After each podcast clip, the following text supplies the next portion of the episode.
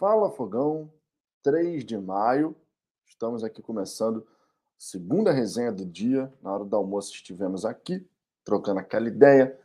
E hoje é dia de rodada dupla, estou aqui novamente. O Ricardo não poderá estar presente. Aniversário de casamento, meus amigos. Aí, aniversário de casamento, tu sabe como é que é, né? Não pode faltar, porque senão dá problema em casa. E a gente está aqui, obviamente, para cumprir com a nossa agenda. Vocês sabem que toda terça e quinta é dia de rodada dupla. E nesse fim de meio de tarde para frente e à noite agora, a gente teve novidade, né? O Botafogo atualizou a situação do Sampaio, infelizmente uma lesão no ligamento colateral. O Carly liberado para treinar, mas e aí, né? A gente vai ficar numa situação meio complicada para a zaga aí no, na, no clássico contra o Flamengo. Imagino que o Carly vai acabar sendo titular. o problema não é esse, né? O Carly já foi titular do Botafogo em clássicos inúmeras vezes. Mas a gente vai ficar com a zaga meio de, desprotegida ali em relação a alternativas para jogar, né? Apesar da gente não lembrar muito dele, existe o Klaus, talvez esteja disponível para jogo. Mas assim, quando a gente olha a situação da zaga aí, Canu lesionado, Sampaio lesionado, Carly liberado para treinar agora. Só sobra Cuesta, ninguém se preocupa com isso, Klaus e os garotos, né? Aí é o Cauã, por exemplo, que estava no banco no último jogo aí, mas gera uma certa preocupação, sinceramente, tá? Ainda mais pensando num clássico, um jogo importante. Vamos ver como é que vai ficar essa história. Tivemos também, vocês sabem, hoje, o Jorge Braga até participou da reunião em São Paulo, uma reunião sobre a Liga Brasileira, né? Liga Independente de, do. Como é que é? Liga Independente do Futebol Brasileiro, a Libra, e a gente teve uma já dois grupos aí divergindo, né? Não é de hoje. De um lado, Flamengo, Red Bull Bragantino, Santos, Palmeiras, São Paulo, Corinthians, né? E o Cruzeiro, né? Também assinou o documento, e do outro, um grupo liderado pelo Atlético Paranaense com a figura do Petralha. Né? É, o Ricardo até colocou no Twitter dele um vídeo onde o Petralha está coberto de razão. Hoje, mais cedo, eu li aqui a declaração, né, as aspas, do Petralha, falando sobre essa situação da Liga e tal, da reunião. E a verdade é que ele está com a razão, apesar da gente não ser não concordar com muita coisa aí que o Petralha, da forma como ele enxerga futebol, mas nessa ele está coberto de razão, né? falando da divisão das cotas e tudo mais. E muito me surpreende, por exemplo, o Santos, o Red Bull Bragantino estarem aí apoiando essa divisão financeira que os, os times que já assinaram o documento estão propondo. Enfim, a gente vai falar sobre isso também. Obviamente, tivemos esses desdobramentos aí ao longo do dia. E um outro ponto que vale muito a pena a gente comentar aqui a respeito né, do Botafogo nessa, nessa resenha é que o Luiz Castro e a diretoria de futebol foram contra a inversão do mando de campo. Né? O Botafogo vai enfrentar o Flamengo no Mané Garrincha, lá em Brasília. Mais uma vez, a galera botafoguense tem que chegar junto, hein? Ah, mas são só 10% para a gente. Sim, porque o Botafogo é visitante, mano tem que chegar junto. Os 10% do Botafogo tem que esgotar. Tá? Os 10% do Botafogo tem que esgotar. É clássico, vamos chegar junto para a gente poder apoiar o time do Botafogo, que vai estar jogando como visitante, 90% da carga de ingresso para a torcida do Flamengo, 10% para a torcida botafoguense, mas certamente os nossos 10% vão fazer muito barulho, não tem a menor dúvida em relação a isso. Então a gente tem alguns destaques para fazer aqui nessa resenha. Obviamente, eu conto com a participação de vocês. Deve ser uma resenha mais curtinha, tá? Porque nessa quarta-feira eu tenho um voo para pegar cedo. É, aqui, sempre lembrando, eu estou viajando né, com a minha esposa e aqui onde eu estou já são duas e cinco da manhã. Então, estava até tirando um cochilo ali para poder dar uma descansada. Se a cara tiver inchada é por conta disso.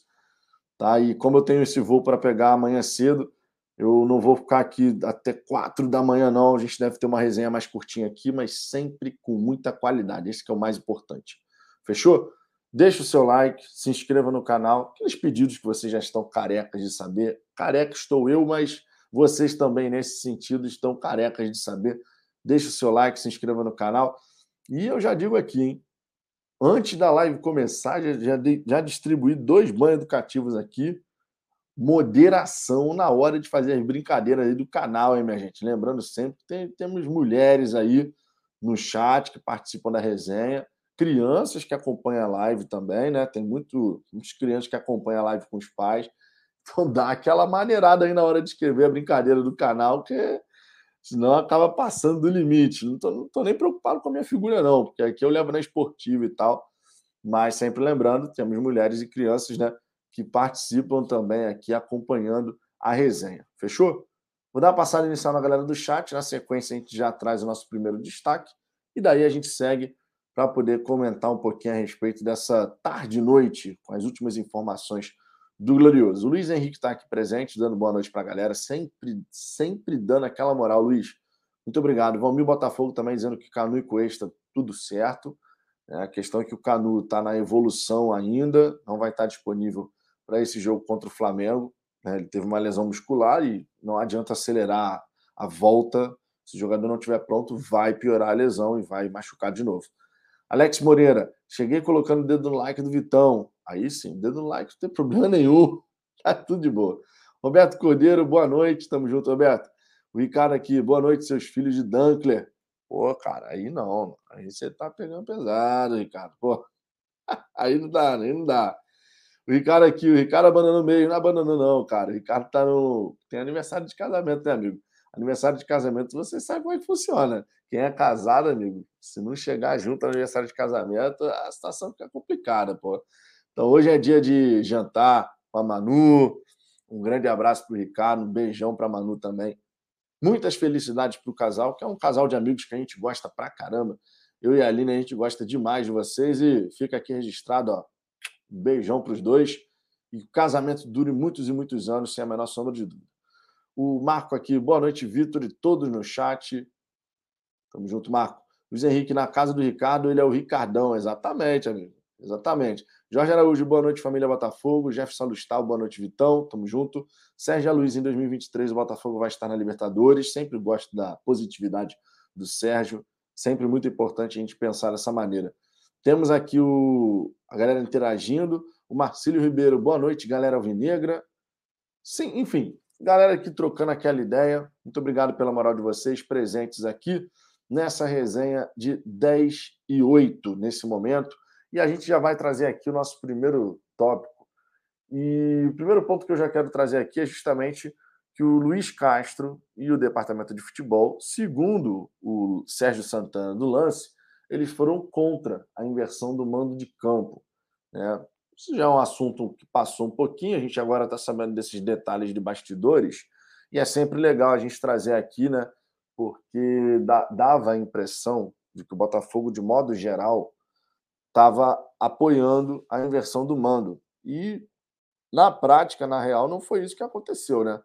O Sérgio Santana trouxe essa informação de bastidor aí, e é sempre legal a gente poder repercutir um pouquinho isso, porque, segundo consta na informação do Sérgio Santana, o Luiz Castro e o departamento de futebol foram contrários desde o começo, o que significa dizer que, no primeiro momento, quando se fala em diretoria do Botafogo mais inclinada a aceitar a inversão, obviamente a gente está falando de outros profissionais, especialmente, o principal deles, o Jorge Braga, diretor executivo do Botafogo, que de repente via essa questão como uma alternativa para o Botafogo não ficar é, tendo que viajar o tempo inteiro. Né? O Botafogo ficaria no Rio de Janeiro de forma sequencial.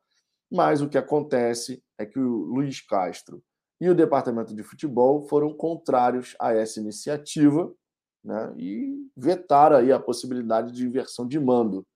O Botafogo, a gente sabia, né, segundo as informações, até tinha sinalizado positivamente para essa alternativa da inversão do mando, né, por acreditar que de repente ia valer a pena em termos de logística, menos viagem e tal. Mas o treinador e o departamento de futebol foram categóricos, amigo. Tem essa de inversão de mando, não, e no fim das contas foi o que aconteceu, né? Prevaleceu aí a vontade do departamento de futebol do Botafogo e do nosso treinador. A gigantesca maioria da torcida botafoguense era contra a questão da inversão do mando, vocês sabem disso. Né? Bastava ver nas redes sociais, aqui no chat, quando a gente fez as, as, lives aqui, torcida contrária a essa iniciativa. Eu já tinha dado minha opinião aqui. O que pegava para mim não era o fato de ser Flamengo, não era o fato, podia ser qualquer outro time. A inversão do mando nesse sentido, já tinha falado aqui, seriam três jogos em casa agora, três jogos fora no começo do segundo turno ali. Só que o começo de campeonato tem uma pressão, tem um grau de tensão, segundo turno tem outro, completamente diferente. São os mesmos três pontos no fim das contas, mas o momento das partidas é completamente diferente. Então, na minha visão, já tinha passado a minha opinião aqui, na minha visão, eu era contrário, não porque era o Flamengo, ah, eles, eles que se virem, mas por uma questão de manter o equilíbrio da competição. São os mesmos três pontos, mas o grau de tensão das partidas é completamente diferente. Você já teria passado todo um primeiro turno, para o Botafogo, no meu ponto de vista, seria negativo, e o Luiz Castro, do departamento de futebol, no fim das contas, acabaram pensando da mesma maneira. Então, o Botafogo vai jogar em Brasília, a gente já sabe disso, mas é sempre legal essas histórias de bastidores, né? Mostrando que o treinador aí não estava não tava disposto a aceitar e, obviamente, não era por, um, por uma questão de eles que se virem. Isso aí vocês podem até descartar, porque o, o Luiz Castro não vai pensar dessa forma. É, os motivos que levaram o Luiz Castro a declinar essa possibilidade, assim como o departamento de futebol, vai muito além de mera rivalidade. Isso aí vocês podem ter certeza absoluta. Provavelmente até vai, puxando a sardinha aqui para o meu lado, vai até nessa linha que eu estou falando, né? O Luiz Castro já jogou campeonatos de pontos corridos, ele sabe e tem experiência, obviamente, para saber que são momentos completamente distintos. O começo de um campeonato e depois, quando você fala do segundo turno, onde já tem time brigando contra o rebaixamento, onde já tem time brigando de fato pelo título, já tem blocos definidos ali no campeonato, times mais pressionados, times mais motivados, enfim. É, é, é um segundo turno é muito mais difícil do que o primeiro. No primeiro você ainda tem aquela coisa, ah, mas tá começando. Tem aquela margem ainda que você aceita, né? O time não tá bem, mas tá começando e tal, não sei o quê. Mas, no fim das contas, prevaleceu a vontade do treinador do departamento de futebol. E o Botafogo encara o Flamengo às 11 da manhã, né, nessa, nessa rodada do Campeonato Brasileiro. Quinta rodada do Campeonato Brasileiro. Lembrando sempre que o Botafogo vai ter, depois do Flamengo, a gente tem a partida contra o Ceilândia, em casa, né, no estádio Newton Santos. Você também vai ter a partida do Botafogo diante do Fortaleza. Né? São os próximos jogos do Botafogo aí. Flamengo lá em Brasília como visitante, Ceilândia pela Copa do Brasil, Fortaleza em casa com, é, no dia 20, no dia 15 de maio, tá, às 18 horas. Priori, pelo menos, o horário é esse, né? A gente sabe que pode ter mudanças. Depois disso, são dois jogos seguidos fora contra América Mineiro e Curitiba. E, na sequência, o Goiás em casa. A partir do jogo contra o Goiás, a gente vai ter uma sequência bem mais complicada. A gente passa a encarar Palmeiras, São Paulo, Internacional, Fluminense, Red Bull Bragantino. Tem o Havaí aí no meio do caminho, mas a, a sequência ela fica mais pesada e por isso é tão importante o Botafogo ir bem diante do Flamengo, em Brasília, e, obviamente, Fortaleza, América Mineiro, Curitiba, Goiás. Nesses próximos jogos do Campeonato Brasileiro é muito importante o Botafogo somar o máximo de pontos possíveis, que depois a sequência vai ser pesada. E em sequências pesadas a gente sabe que tudo pode acontecer. Você pode sair muito bem dessas sequências ou você pode sair muito pressionado. O Campeonato Brasileiro é uma montanha russa de emoções, né? E a gente sabe que a gente vai ter emoção pra cacete até o fim do campeonato, não tem a menor dúvida em relação a isso. Tá? Então, fica aqui o destaque positivo, Luiz Castro se posicionando, assim como o departamento de futebol, contrário à inversão do mando de campo, e isso certamente pesou, porque a CBF já tinha sinalizado positivamente que por ela não teria problema, inclusive ignorando o regulamento, que ainda tem esse detalhe, né? Ignorando o regulamento, porque no regulamento dizia que você tem que ter pelo menos 30 dias de antecedência para uma mudança como essa mas a CBF simplesmente estava cagando para o regulamento, e o que não é novidade, né? Enfim, não é novidade. A CBF vira e mexe caga para o Campeonato Brasileiro, tanto é que ela não está fazendo nem força para impedir a criação da Liga Independente do Futebol Brasileiro, a Libra, conforme foi apelidada aí, é, pelo menos por enquanto, né? Essa liga que, antes mesmo da sua criação, já gera tanta discórdia entre as equipes que vão participar desse modelo novo que vai ser aplicado certamente no futebol brasileiro. A questão de aparar as arestas, né? Destaque feito.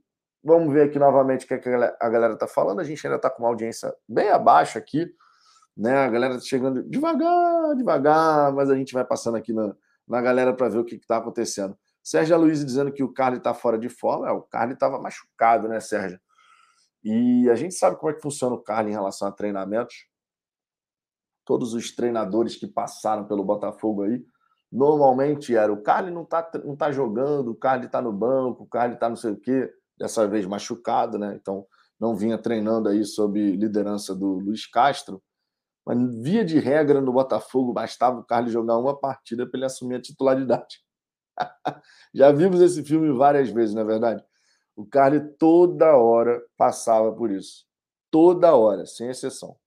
Sem exceção. O Carly não, não tá jogando, tem uma oportunidade e não sai mais do time. E o Sampaio, até aproveito aqui nesse momento para já trazer mais um destaque aqui na resenha, o Botafogo atualizou as situações do Sampaio, do Carly e do Canu. Né? E, infelizmente, a gente está no momento onde, das quatro alternativas principais para a zaga, três, dois estão efetivamente fora de combate. O Carly está liberado para treinar e o Canu está evoluindo da lesão muscular que ele teve. Então, nesse momento, das quatro opções principais, e obviamente, quando eu falo de quatro opções principais, eu estou falando do Sampaio, Carly, Canu e o Cuesta. Por fora você tem o Klaus e o Cauã, né? garoto aí do sub-20. Mas nesse momento, das quatro alternativas principais, um está efetivamente disponível, que é o Cuesta. Contra o Flamengo, a gente pode imaginar, logicamente, a titularidade do Cuesta, né? não tem nem dúvida em relação a isso. E aí fica a dúvida: o Carly está liberado para treinar, beleza, mas vai conseguir treinar essa semana bem para poder estar tá disponível para o jogo contra o Flamengo? Ou será, a gente quase não lembra dele, né? Ou será que o Klaus vai jogar? É uma outra alternativa aí. Eu torço muito, logicamente, nesse cenário para que o Carly consiga fazer bons treinamentos nessa semana, né? que ele esteja apto a enfrentar o Flamengo e que, estando apto, esteja num bom nível, porque o Carly não joga há algum tempo, vocês sabem disso, né? Mas está liberado para treinar com o grupo. Ele que teve uma inflamação e edema ósseo no tornozelo direito. Quando eu leio edema ósseo, eu não sei vocês, mas depois do que aconteceu com o gatito, amigos, quando eu leio edema ósseo, eu já fico preocupadíssimo, porque é um problema chato de resolver. Né? O gatito ficou aí mais de ano parado, vocês sabem disso. Até hoje aí não está conseguindo aquela sequência tranquila de estar tá 100% recuperado. O gatito, inclusive, ficou fora de algumas partidas sob a alegação de que ele ia fazer um fortalecimento muscular ali para poder proteger melhor o joelho e tal. E a gente fica sempre preocupado, né? Porque quando vê essa história de edema ósseo, as lembranças não são nada positivas. Então o Joel Carlos se recuperou dessa inflamação e edema ósseo no tornozelo direito, está liberado para treinar com o grupo. Já o Sampaio, infelizmente, ele que saiu com uma bota ortopédica do jogo contra o Juventude, né? Ele infelizmente teve uma lesão de ligamento colateral medial do joelho, ou seja, se você olhar o seu joelho nesse momento, a parte de dentro do joelho, né? Colateral medial, certo? Então, quando você tem aí a, essa lesão, ele causa uma certa instabilidade no joelho. E o jogador vai ter que fazer um tratamento convencional, logicamente, não tem motivo para fazer um outro tipo de tratamento. Vai ter que fazer um tratamento convencional para poder dar aquela estabilidade no joelho, tudo bem. Isso talvez explique muito possivelmente, né, não vou confirmar aqui porque a gente não teve uma declaração do Sampaio, mas muito possivelmente isso deve explicar o porquê do Sampaio ter ido tão mal naquele lance que ele toma o drible para o Pita, do Juventude, né? O Sampaio estava distante pra caramba. O Sampaio, tudo bem, a gente sabe que é cintura dura, né? Já está bem evidente isso. Mas se não fosse aquilo, esse, essa lesão no joelho, que acaba prejudicando a mobilidade do atleta ainda mais, provavelmente ele não teria ficado tão afastado. Porque a forma como o Sampaio foi naquela bola é de alguém que, pô, minimamente não está 100% confortável com o que está acontecendo ali em relação à parte física, porque É a única explicação que a gente tem para ele ter ido tão mal naquele, naquele lance. Ele não vai para abafar o jogador, ele vai para dar espaço. E quando o jogador só traz a bola para o meio, o Sampaio dá uma volta gigantesca ao mundo para poder tentar virar de frente para o lance. E mesmo sendo ele um jogador que a gente sabe tem a cintura dura, né, a chamada cintura dura, ainda assim não é para tomar um drible tão simples como aquele drible de fim de pelada, né?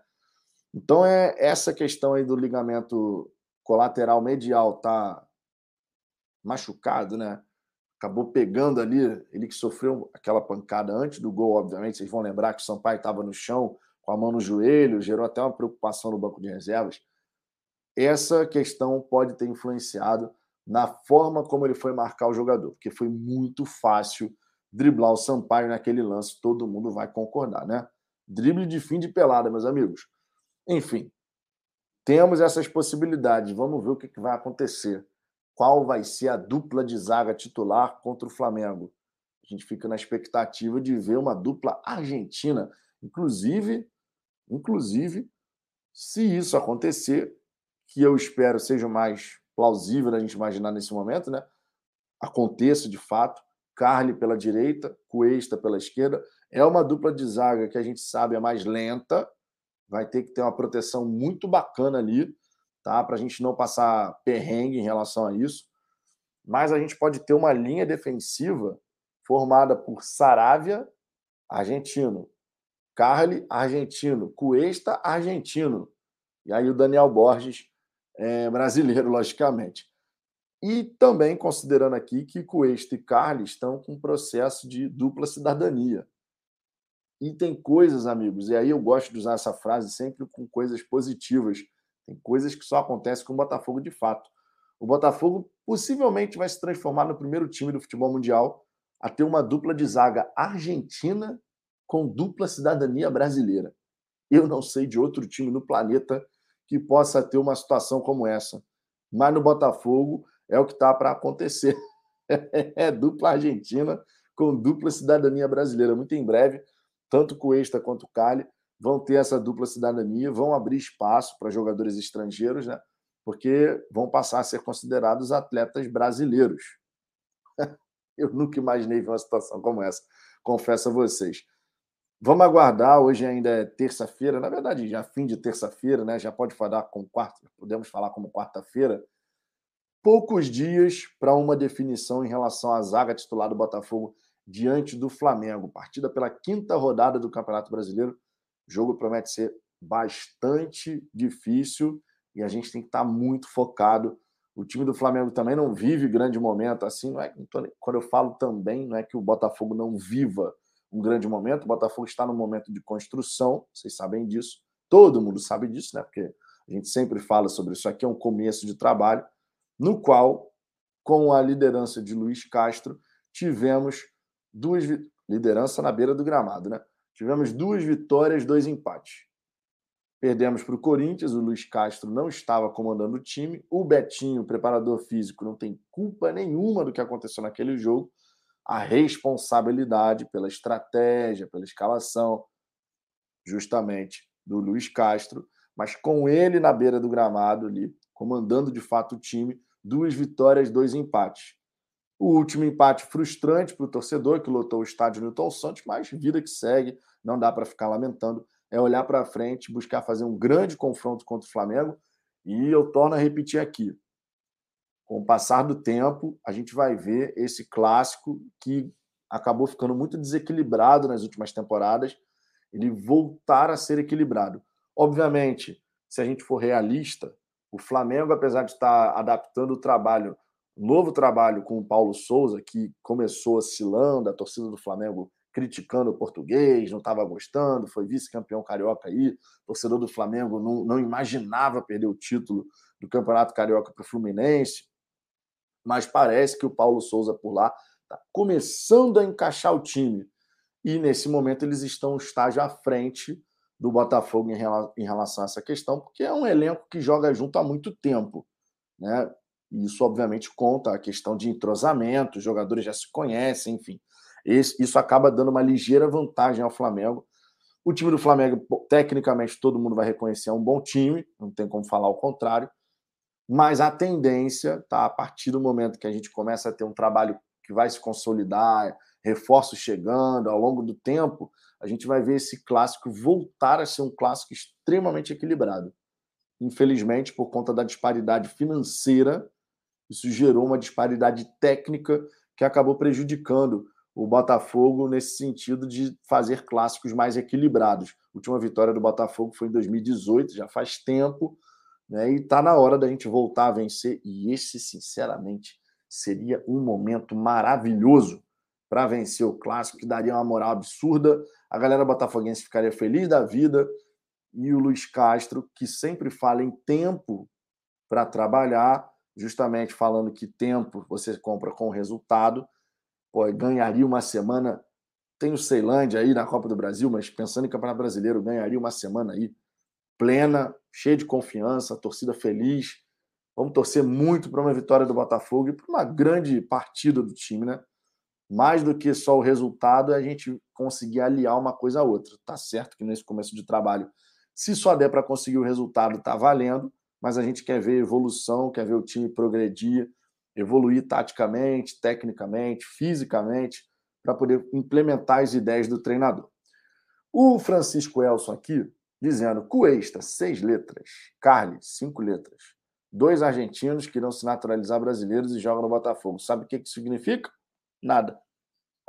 é verdade, Francisco. Não significa nada. Mas, no mínimo, é uma curiosidade. Não sei de outro time na história do futebol mundial, me arrisco a dizer, nesse nível.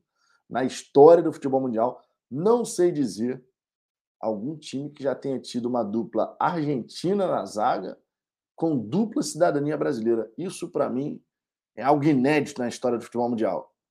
Tem coisas que só acontecem com o Botafogo, e nesse caso, algo muito positivo, né? Porque são dois excelentes jogadores, bons zagueiros e argentinos brasileiros, meu irmão. É, é inusitado, isso não dá para negar. O Nico Ramalani dizendo o time dele aqui para o clássico: ó, Gatito, Carly, Cuesta, Saravia, eu, Nico Ramalani, Oyama e Zahavi. Rapaz, mas ficou uma salada isso aqui, hein? Oyama e Zahavi, cara, tu botou o Zahavi no, Zahavi no meio. Que isso, rapaz? Ainda bem que tu não é treinador, Nico. tu botou o Zahavi no meio, o Marçal no meio também. Ficou uma salada isso daqui, amigo. Que que é isso? O Anderson Borges Carli, bem fisicamente, não é reserva para ninguém nesse time. O problema é exatamente estar bem fisicamente. É o o Carly, cara, infelizmente, fisicamente, ele sofre ao longo das temporadas, né? Quando joga, quando tem sequência, pô, qualidade do Carly, na minha opinião, é incontestável. A liderança dele tem um peso gigantesco ali no time do Botafogo, né? Vocês sabem disso. Mas realmente, fisicamente, o, o Carly é, é um cara que acaba pegando, né? Acaba pegando aí. O Nico dizendo, eu tô falando dos estrangeiros versus brasileiros do time. Ah, tá. Tu tá com sono. Cara, não vou falar que eu não tô com sono, não, porque aqui são 2h29 da manhã. Mas agora ficou claro. Agora, né? Próxima vez, vai se botar um X no meio do nada, tu bota lá, ó. Estrangeiros bra... brasileiros. Gatito, Carly Cuesta, Saravia, eu, Nico Ramalani. É, Oyama não é estrangeiro, né, cara? Já tá errado. Meu irmão, tá errado de todo jeito. Ô, Nico, não tem jeito não, cara. Tá errado. O Oyama não é estrangeiro, cara. Tu botou o Oyama aqui, o Zahavi. O Zahavi tudo bem. Agora o Oyama tá, no, tá no, na, na turma dos estrangeiros aí. Tá errado, pô. o Rainer Melo, Vitor, tá doente, meu amigo? Não, cara, porque aqui são duas e meia da manhã onde eu tô. Eu tô num fuso horário de quatro horas à frente. Tô doente, não, é porque eu Estava tirando o cochilo ali para poder descansar um pouco antes de fazer a resenha aqui. E, obviamente, quando você dorme, você acorda com a voz meio alterada e tal, mas não estou doente, não, cara. Tô, tô, tudo bem, graças a, graças a ele lá em cima. Eu estou me cuidando também para não ficar resfriado. Estou viajando com minha esposa. Estamos curtindo pra caramba aqui, se curtindo, curtindo a viagem. Né? Então, estou me cuidando para não ficar doente, até porque o ritmo é intenso né? Quando tu faz mochilão de pinga daqui, pinga dali e vai para lá e vai para cá, é um ritmo intenso para caramba. E se não se cuidar, amigo, aí cai doente, aí complica tudo, prejudica passeio, prejudica viagem, uma desgraça. Mas não tô doente, não, cara. Tô doente, não. Tô bem, tô bem, ainda bem. Vicente Carneiro aqui, sempre presente. Grande Vicente, boa noite, amigo guerreiro. Obrigado por você existir. Eu agradeço ao meu pai e à minha mãe, inclusive. que eu poderia não existir. Ainda bem que eles trabalharam para eu existir. Se é que vocês me entendem. Mas obrigado, Vicente. Tamo junto, tamo junto. O Shea dizendo, essa dupla promete hombridade e pulso firme não vai faltar. Isso é verdade, né? Os caras se entendendo ali, amigo. O Luiz Castro ainda não encontrou né, a, a dupla de zaga efetivamente titular. Ele ainda não encontrou. E de forma. Por linhas tortas, a gente pode ter essa estreia aí de uma dupla de zaga formada por Carlos e Coelho. Não acho que isso aconteceria em condições normais de temperatura e pressão, sinceramente, não acho. Mas por linhas tortas, né? Infelizmente a gente teve a lesão do Canu, nunca legal quando o jogador se machuca. Também tivemos agora a lesão do Sampaio, né? O ligamento colateral medial. Por linhas tortas a gente pode ter o Carlos e o Cuesta jogando juntos. Não fossem essas lesões que aconteceram, dificilmente isso é, sairia do papel, pelo menos por hora. Bira-bira, o Bruno Henrique joga por, pelo, por aquele lado. Vai dar ruim, Carly e PK. Cara, então, o Saravia tá, tá marcando pra caramba. O Bruno Henrique joga pelo lado do Saravia, né? Saravia foi mal na partida contra o Corinthians, mas nos últimos jogos jogou uma barbaridade. Tá impressionando, tá, tá, tá assim, impressionando né, a gente, porque tá com uma disposição absurda, absurda, absurda, absurda. Mas, obviamente, a gente tem que ter essas preocupações, né? Agora, do lado de lá, o Flamengo também tem que ter as preocupações, porque nós temos peças que podem dar trabalho. Conforme eu disse, eles estão um degrau acima, pelo menos.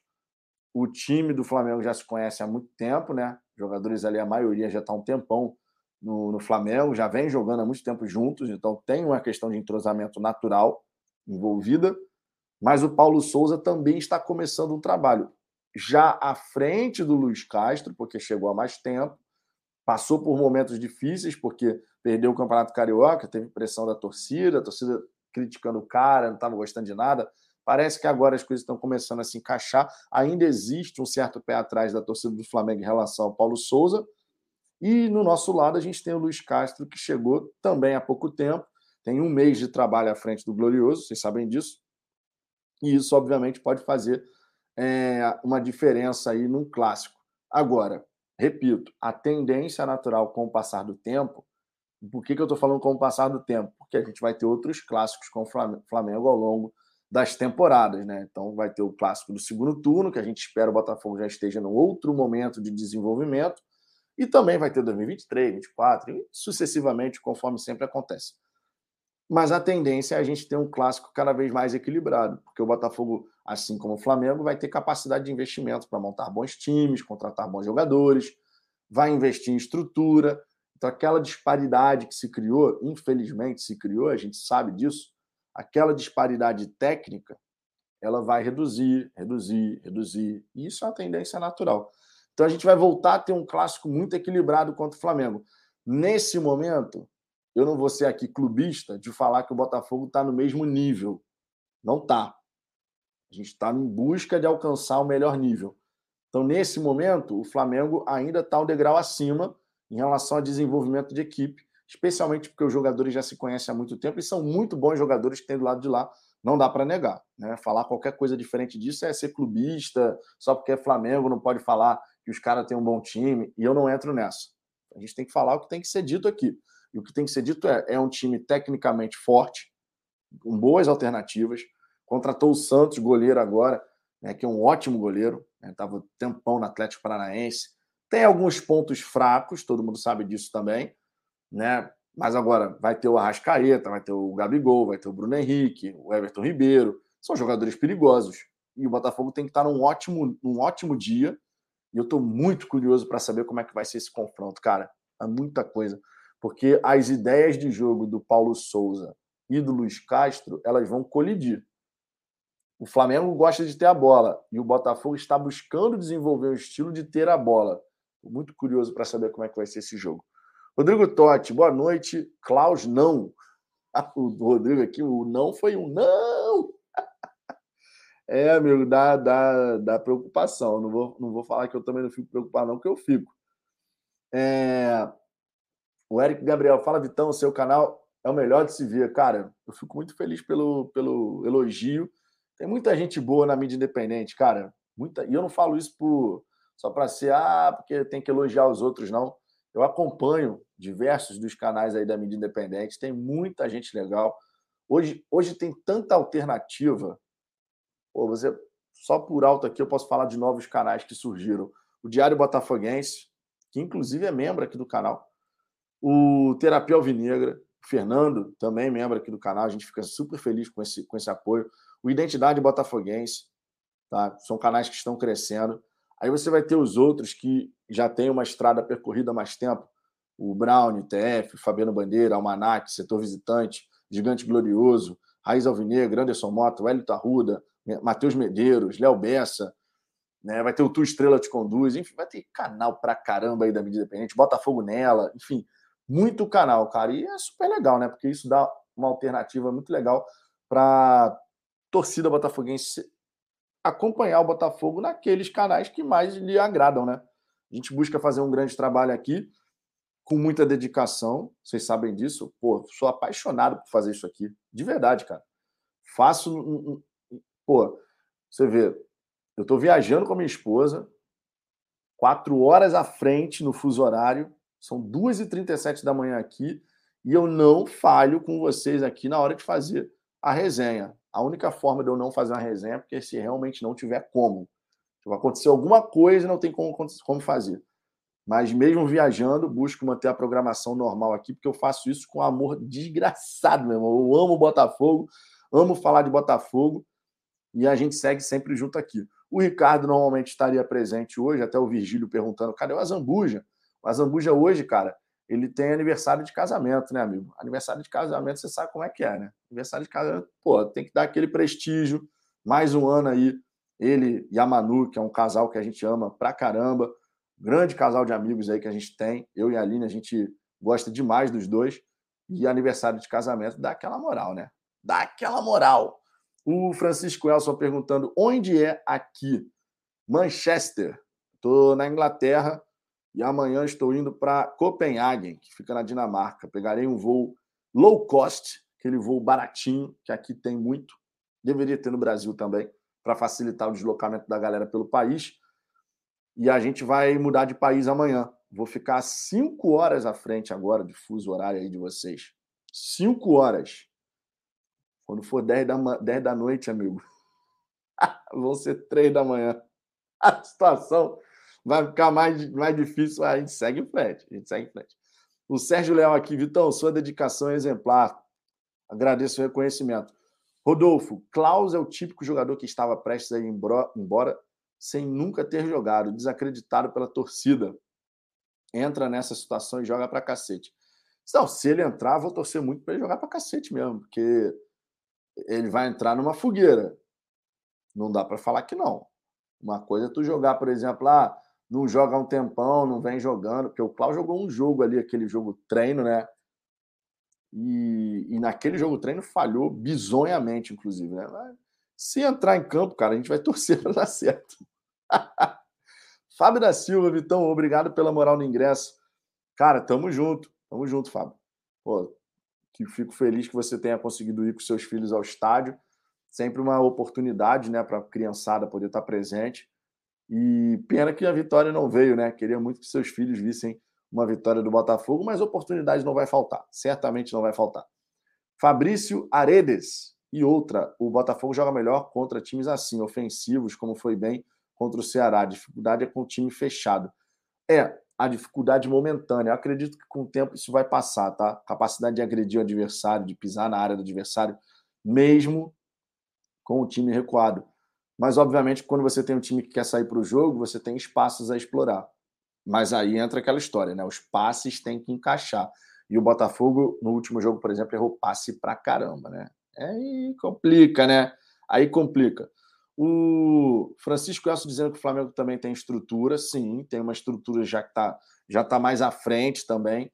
Tem vários pontos que Eu sei que o torcedor não gosta de escutar isso. Mas tem vários pontos que o Flamengo está à frente do Botafogo hoje.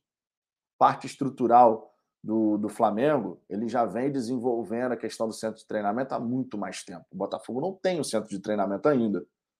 Então, a parte estrutural, eles estão à frente. A parte de entrosamento do time, dos jogadores já se conhecerem, há muito tempo jogarem juntos, eles também estão à frente. O trabalho do Paulo Souza veio sendo contestado, mas já está há mais tempo sendo desenvolvido, enquanto o Luiz Castro chegou há pouco tempo, um mês. Os jogadores, em sua maioria, chegaram agora. Né? A gente contratou um time de reforços. E você demora um tempinho para dar liga, né? Mas isso vai. isso a, a construção do time do Botafogo vai para frente, vai acontecer, tudo, tudo em ordem, e a gente vai conseguir ver o time crescer. Mais importante é a gente estar ao lado do Botafogo nesse momento. Esse é o ponto mais importante. Fabrício Aredes anula o Arrascaeta e Everton Ribeiro, que dá bom, os homens de criação. É, o Atlético Paranaense fez muito bem isso contra o Flamengo. Sim, você tem armas a explorar, né? Você consegue anular certos, certos jogadores, você já consegue matar algumas jogadas vai ser um duelo tático bem interessante, tá? E eu espero de verdade que o time, meu irmão, que o time treine pra cacete essa semana, que os caras consigam entender o que, que tem que ser feito, que a gente precisa fazer um grande jogo contra o Flamengo. Não é só por ser o Flamengo, é porque a gente sabe que quando você vence um jogo como esse, ainda mais um clássico contra o nosso principal rival, meu irmão, isso dá um ânimo diferente, isso dá um gás diferente no ambiente de trabalho. E um ambiente de trabalho com confiança, leve, trabalho desenvolve e flui muito melhor. Ainda tem isso. Flávio, Flávio Vieira, não esqueça que Klaus e Cuesta jogaram juntos no Inter, entrosamento que talvez valha a pena. A questão, eu não fico nem receoso por entrosamento, não, cara. Eu fico receoso pela parte física do atleta mesmo. O Klaus não joga, cara. O Klaus simplesmente não joga. Quando você não joga, tu não tem ritmo, tu não tem o melhor tempo de bola, e muitas vezes para o zagueiro, isso faz uma baita diferença, né? Isso aí faz uma baita diferença. O Sérgio Luiz e domingo vai ter um gol do Erisson e outro do Chay. Que bom, cara. Que bom, que bom que isso, que bom que isso pode acontecer. O, o Alex aqui perguntando onde eu tô. Pergunta respondida. O Francisco Elson também. Você ainda está na Escócia? Não, já foi, já está lá para trás já. O tempo vai passando, a gente vai se deslocando por aqui. Ainda bem existem empresas aéreas low cost, né? Que tu paga um valor mais barato pela passagem e tu sai de um lugar vai para o outro rapidinho. E aqui é tudo ponte aérea, meus amigos. Tudo ponte aérea. Tu faz o voo lá, uma hora e pouca já está em outro lugar. Já disse aqui, já dei o um exemplo aqui, paguei 200 e poucos reais para os dois e mudei de um país para o outro. É uma coisa maravilhosa é, no Brasil a gente tinha que ter mais empresas low cost, né? Isso ajudaria, rapaz, é uma barbaridade. O Sérgio Leal vai acostumar a vencer quando o time entrosar. 30 dias é pouco, sim, com certeza 30 dias é pouco. O Rainer Melo, Klaus não está machucado? Cara, o, o, o Klaus é um mistério completo. Porque o Klaus ele está disponível, daqui a pouco ninguém escuta mais falar do jogador. Eu confesso a você que eu fico completamente perdido, porque a gente não sabe efetivamente qual é a do Klaus. Tanto é que tem muita gente que nem lembra que o Klaus está no elenco do Botafogo, né? Essa é a grande realidade. Vamos ver. Eu torço muito para que o Carly tenha condições de jogar. Muito, muito mesmo, de verdade. O Rodolfo Vitão, o que acontece primeiro, Zahavi ou material esportivo? Tu fez essa pergunta na hora do almoço, Rodolfo. Tu fez essa pergunta na hora do almoço. O que, que acontece primeiro? O material esportivo na minha opinião. E na sequência, o Zahavi. Material esportivo, porque a gente deve ter uma definição muito em breve, porque o Botafogo fez o, o material provisório para durar três, quatro meses. Não mais do que isso. Logo, a gente tem que ter uma definição mais breve possível, né? Vamos ver como é que vai ficar essa história. Raul Silva, Vitão é um verdadeiro apaixonado pelo fogão. Parabéns. Ah, rapaz, sou mesmo. Isso aí, não, não sou mais torcedor do que ninguém por isso, não. Mas que eu sou apaixonado, assim, irmão. Paix, paixão avassaladora e para a vida inteira. O Botafogo é uma coisa que é inexplicável na nossa vida, né? A verdade é essa. A verdade é. Inexplicável, meu irmão. Inexplicável. Vigílio Oliveira vai tomar um banho educativo só pela ousadia dessa mensagem. Por isso que você tá gordinho. Pô, meu irmão, tô aqui nesse horário, o cara me manda uma mensagem dessa. Tomou um banzinho educativo aí para ficar esperto. E ainda tem o meteu essa. Tá doido, cara. Pô, tá maluco. O cara mete uma dessa, porra. Do nada, do nada. O Luiz Henrique aqui, mensagem do Luiz aqui, ó, dizendo que o Klaus não está machucado. O Jorge Araújo dizendo segundo turno vai ser todo diferente, faremos a diferença. Concordo plenamente. O Rodolfo Vitão, a Gol a princípio seria uma low cost, mas não é praticado aqui. E outra, querosene de avião terá, terá aumento. Ah, tá tudo caro pra cacete, né, amigo? Tá tudo caro pra cacete, né? Tava falando com a minha esposa sobre isso. Falei, cara, quando a gente, quando a gente começou a morar junto, a gente gastava X de mercado. Hoje você vai ao mercado gasta 2x. É, tá, tá brabo. Tá tudo caro. E passagem aérea também tá caro pra cacete. Uma passagem Rio-São Paulo é complicado o negócio. Complicado. Já tive que pegar uma passagem Rio-São Paulo rapidinho. Jesus amado. Diego Azulejista, camisa do Botafogo com a Nike vai ficar show de bola. Cara, para mim pode ser qualquer marca, desde que atenda bem o Botafogo. Vai, vai ser uma marca internacional, a gente sabe disso, né? O John Textor já deixou bem clara essa situação aí, que vai ser uma marca internacional para ter capacidade de distribuição, de venda global e tal. Mas eu não fico nessa. Eu não tenho esse tesão na Nike, não, cara. Não estou dizendo que é o seu caso, mas tem torcedor que tem um verdadeiro tesão quando se fala em Nike. Irmão, parece que só pode ser a Nike. Tem que ser a Nike. Na minha opinião, tem que ser uma que atenda bem o Botafogo, a sua torcida, né, com reposição de produtos, com variedade de produtos. Oi, gente, sem brincadeira. Eu entrei na loja e ó, o Botafogo tem que ter uma loja física o mais rápido possível. Isso, isso dá um dá um peso à marca, né? Eu entrei na loja, na loja oficial do Liverpool. Meus amigos, que loja espetacular. Aí entrei na loja do Everton, né? Porque eu, eu, fui, eu fui a Liverpool, aí tinha o Liverpool e o Everton. Uma loja bem próxima à outra, assim. A loja do Liverpool toda bonitona, pô, toda legal, dois andares, gente circulando para lá e para cá, e a loja do Everton, as moscas, e um layout de loja bem, bem mais simples e tal, né? Então dava para ver uma diferença bem gritante ali. A loja do livro com iluminação melhor, variedade de produto. Meu irmão, produto de tudo quanto é tipo que vocês podem imaginar. Tudo quanto é tipo. Só para vocês terem uma ideia, tinha um, uma embalagem que tinha. Sabe aqueles mini cracks? Normalmente o mini crack é desse tamanho assim, né? Mas eles tinham uns mini cracks desse tamanho assim e era o time da temporada. Eram 19 jogadores. Os 19 jogadores. Tinha o Alisson, tinha o Fabinho, o Salah, o Mané, Roberto Firmino, enfim, toda a galera do, do Liverpool, é, os principais ali. E era o time inteiro, cara. É, tipo, é parada de colecionador. Parada de colecionador. Você tinha lá o time inteiro, bonequinho assim, aquele corpinho pequenininho, aquela cabeça maior, né? Mini craque mesmo, só que no tamanho reduzido. O time inteiro. 60, era 60 libras o, o, negócio. Obviamente, você tem que pensar com a galera que, que ganha aqui, né? Que vive aqui, ganha aqui e tal, não sei o quê. É, você tinha camisa de tudo quanto é tipo. Uma camisa de tudo quanto é tipo.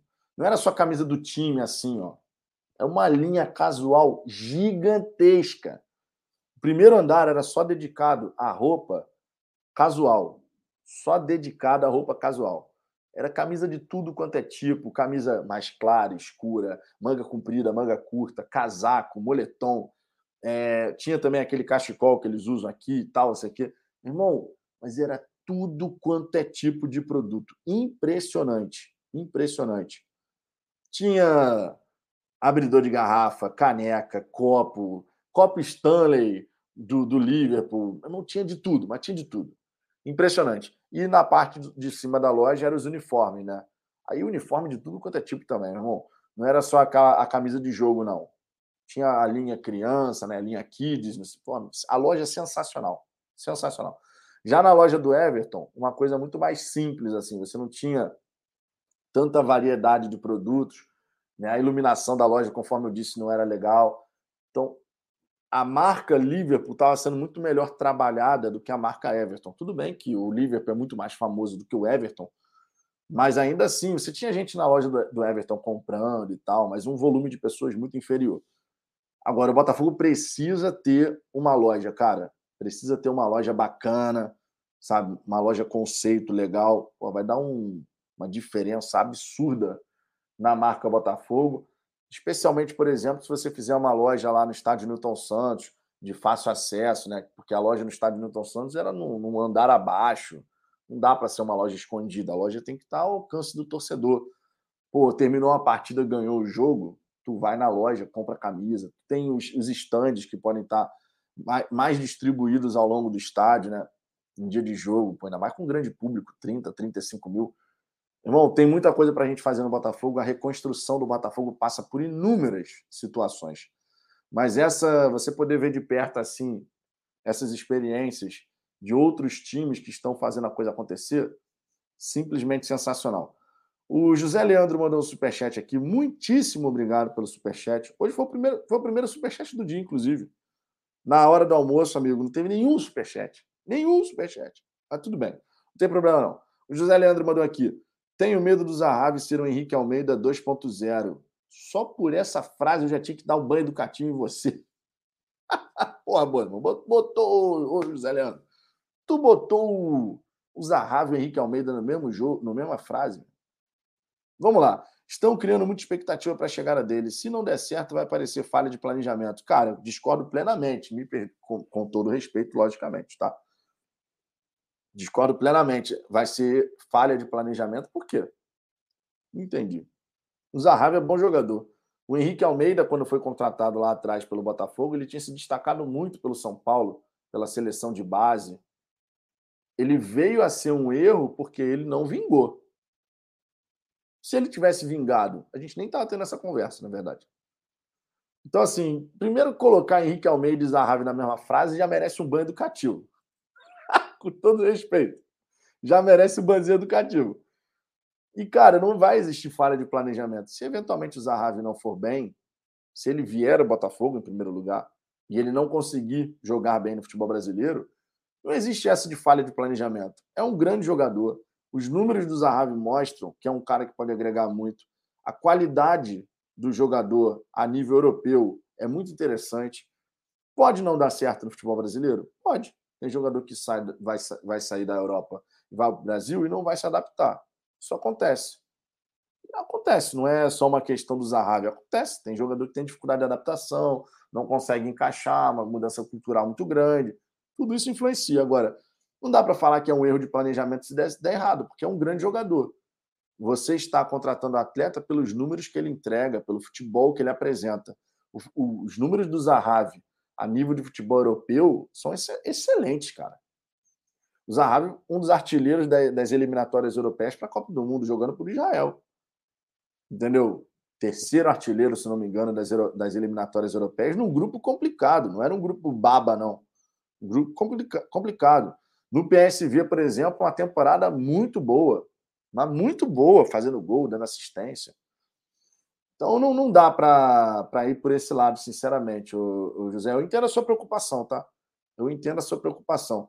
Mas não dá para a gente ir nesse, nessa linha, não. Se, não. se eventualmente o Zahavi vem e não dá certo, não dá para falar que é falha de planejamento. E a expectativa que se cria é justamente porque a gente sabe que o jogador tem como entregar qualidade.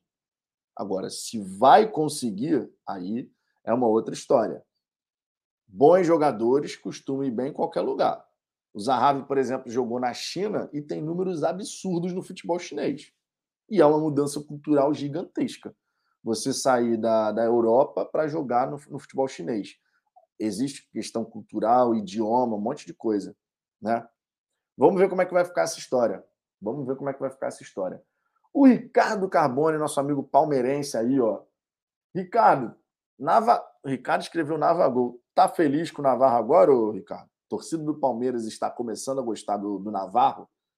Eu não tenho acompanhado a, a situação do Navarro no Palmeiras. Começou sendo muito criticado, mas e agora? Os torcedores palmeirenses estão começando a olhar o Navarro com outros olhos? Diga aí. Você que é membro do canal, Ricardo é membro do canal, Ricardo Carbone, membro do canal, e palmeirense, amigo. Pô, eu acho isso muito maneiro. Muito maneiro. Mora, mora em Cabo Frio, né? Se não me falha a memória. Se não me falha a memória, mora em Cabo Frio. Por, por ali, né? Regi, região dos lagos. É, região dos lagos. Então, vamos ver. É... Deixa eu ver outras mensagens aqui antes da gente seguir. Diego Azulejista, em minha região, já vejo, já vejo bastante pessoas usando a camisa nas ruas, coisa que anos atrás não era comum. É, o Botafoguense estava desanimado, né, cara? O Botafoguense estava desanimado. É, Paulo José, e o projeto do CT? Nenhum projeto é divulgado, tudo no clube amoroso. Cara, o projeto do CT, existem questões a serem resolvidas, tá? Primeiro, em relação ao Lonier. Segundo, o Botafogo conseguir comprar um terreno para poder fazer a construção do seu novo centro de treinamento, tá? Então, assim, a gente tem que ver como é que vai ficar essa história. Agora, quando tiver tudo alinhado, também não posso te afirmar que o Botafogo vai apresentar publicamente para o torcedor qual é o projeto, como que vai ser esse projeto. A gente vai ter que aguardar, não tem jeito, tá? Porque existem questões que têm que ser resolvidas para que o CT de fato possa evoluir vai sair do papel, não tem a menor dúvida que essa é uma questão que o Luiz Castro certamente exige vez após outra, tá? Mas é aquela história. Temos que temos que aguardar aí para ver como é que vai ficar o, o, a parte estrutural, que a gente vai ter evolução, que a gente vai ver, vai ver um centro de treinamento saindo do papel, não tem nem dúvida. Rodolfo, Vitão, me diz o que você achou da invertida do Luiz Castro na Fabiola. Cara, ele foi super educado, né? A pergunta foi completamente fora de propósito ali, não tinha necessidade de perguntar aquilo. É uma situação que já está no passado, tanta coisa legal para perguntar do agora. E ela fez aquela pergunta, mandou mal, na minha opinião. E o Luiz Castro foi super elegante. Falou: ah, me desculpe, Fabiola, mas eu só vou falar de Botafogo. E tá certo ele. Ele não tem que ficar falando do que aconteceu lá atrás. Ele é do Botafogo, já está um mês no Botafogo, e você ressuscita tanta coisa legal para você perguntar e você ressuscita aquele tema. Necessidade zero. E o Luiz Castro é um gentleman, né? Vamos falar a verdade, gentleman. O cavaleiro total ali, meu irmão, ó. Desculpa, mas só vou falar de Botafogo. Saiu bem, não foi grosseiro nem nada, muito pelo contrário. João, o que está acontecendo com o Botafogo? É um surto coletivo ou real? É, e o João fala: que isso, pô? O cara é um dos maiores jogadores de Israel. Não, é. Eu entendo a preocupação do José mas a expectativa é proporcional ao que a gente vê que o cara pode entregar, né? É a mesma coisa, por exemplo, quando a gente contratou o Sidorf. Podia dar errado? Podia. O Sidorf podia chegar no Brasil e não jogar nada. O Honda, a gente teve expectativa, não jogou nada. O Calu, a mesma coisa. Pô, o Calu arrebentou na Europa, vai chegar no Brasil, ó, vai deitar e rolar. Não foi o que aconteceu. No caso do, do Calu e do Honda, faltou ao Botafogo fazer um trabalho de avaliação, de chegar e olhar o cara e falar, pô, caras não estão mais entregando um nível legal. O, o, Botafogo foi na onda só. Surgiu, botou o nome para jogo, a galera, pô, Honda, não sei o quê, bom jogador e tal. Vai jogar bem no futebol brasileiro. Pô, Calu, pô, esse cara arrebentou na Europa.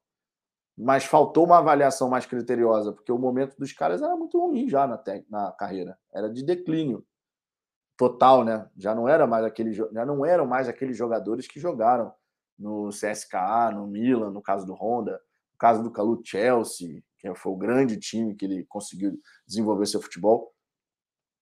Agora, no caso do Zahavi, tem uma avaliação, tem um critério de análise. Né? E foi, se eu não me engano, foi o scout do Crystal Palace que indicou o nome. É um jogador que está no banco de dados da equipe inglesa, que de repente no nível europeu ele não conseguiu dar esse salto para uma Premier League e tal, mas teve uma carreira muito consistente por onde passou. Isso aí não dá para negar. Donizete Gonçalves, no PSV, os caras fazem a bola chegar nele, tem que ter esse entrosamento. Sim. Lembrando sempre que o Zahavi é um cara também construtor, tá? O Zahavi também é um cara construtor de jogadas. Ele consegue trabalhar tanto com assistências. E o homem aí, ó. Acabou o aniversário de casamento já, rapaz? Não, não acabou, né? É, tá só ali suspenso, daqui a pouco continua de novo. Ah, São nove horas da noite aqui. A noite é uma criança, ainda tem bastante noite, coisa para acontecer. A noite é uma criança, exatamente. Vou, vou meter o LED, vou meter o LED. Entendedores entenderão. O Mauro José, já meti o dedo aí. Porra, Mauro, aí não, Mauro. Ah, o, Mauro, o banzinho educativo veio para você. O banzinho educativo veio para você. Jorge Araújo, a Fabiola foi desnecessária, mas ela aprendeu a lição. A gente espera que sim, né? Uma pergunta completamente fora de, de propósito ali, necessidade zero de ressuscitar o tema é, sobre a questão entre Corinthians, Botafogo, totalmente desnecessário. Rodolfo Vitão, será que teremos novidades em placas de publicidade no dia dos jogos? Cara, já teve, né? O Botafogo agora está com aquelas placas de LED bonitas pra caramba, por sinal. E eu estava vendo, Ricardo, aproveitando aí para você já fazer suas considerações iniciais, eu estava vendo, eu estava no grupo lá que eu faço parte no WhatsApp, que tem torcedor do. Sou eu do Botafoguense, um tricolor, um Vascaíno e três flamenguistas, né? A gente fala de futebol direto lá e tal. E aí o Thiago, que é o tricolor, ele falou assim: pô, as placas de publicidade no jogo do Botafogo estão em inglês. Hum. Fale um pouquinho sobre isso. Explique, explique. Ah, cara, é meio que autoexplicativo, acredito eu, não. Pelo visto, não, né? Pelo visto, não. Porra, quem, quem tem acompanhado, eu nem, nem vou criticar tanto gente de, de outros clubes que não acompanham, assim. A gente aqui é meio que uma aberração porque a gente acompanha outros clubes. Eu estou sempre vendo live de tricolor, de é, flamenguista, vascaíno. Primeiro, boa noite, eu não dei boa noite para ninguém. É, mas os caras não têm o mesmo cuidado, então normalmente fala um monte de groselha. Para quem assistiu minimamente alguma coisa do Textor, sabe que primeiro ele é americano, só por aí já justificaria ter placa em inglês. Segundo, que porra, ele tem clube na Premier League, tem clube aqui nos Estados Unidos, na Bélgica, ou seja, é algo internacional e a língua internacional é o inglês. Terceiro, o cara quer internacionalizar a marca Botafogo. Ele quer fazer com que as pessoas de qualquer lugar do mundo tenham acesso a coisas do Botafogo, uma marca grande. Na verdade, ele não quer nem criar, ele quer reativar a marca Botafogo no mundo inteiro, porque é, já foi é, conhecida mundialmente. E ainda é, numa escala menor, mas ainda é. Então faz todo sentido do mundo que a partir do momento que seu jogo é televisionado para outros lugares do universo, e você quer de fato se comunicar com as pessoas que estão vendo o jogo, não é meramente assistir por assistir, você tem que botar em inglês, não tem nenhuma outra língua que você vai escolher na frente. Então é, é são esses os motivos básicos assim pelos quais a gente tem propaganda em inglês agora nos jogos do Botafogo. Faz total sentido pelo menos na minha visão. Não, faz total sentido, até também pensando na, no interesse, né? lembrando, apesar de, obviamente, Portugal se fala português, e existe um interesse lá em Portugal na questão dos jogos dos treinadores portugueses que estão aqui no Brasil, mas a transmissão não se restringe a Portugal, né? A gente está tendo a transmissão para 35 países, então, é. naturalmente, você tem como alcançar um público muito maior tendo uma comunicação em inglês, que é o idioma do planeta, né? Quando se trata aí de uma língua que você pode falar em vários lugares, que as pessoas vão conseguir se comunicar, apesar de, das barreiras linguísticas né, e tudo mais, mas é o inglês. Então faz todo sentido, obviamente.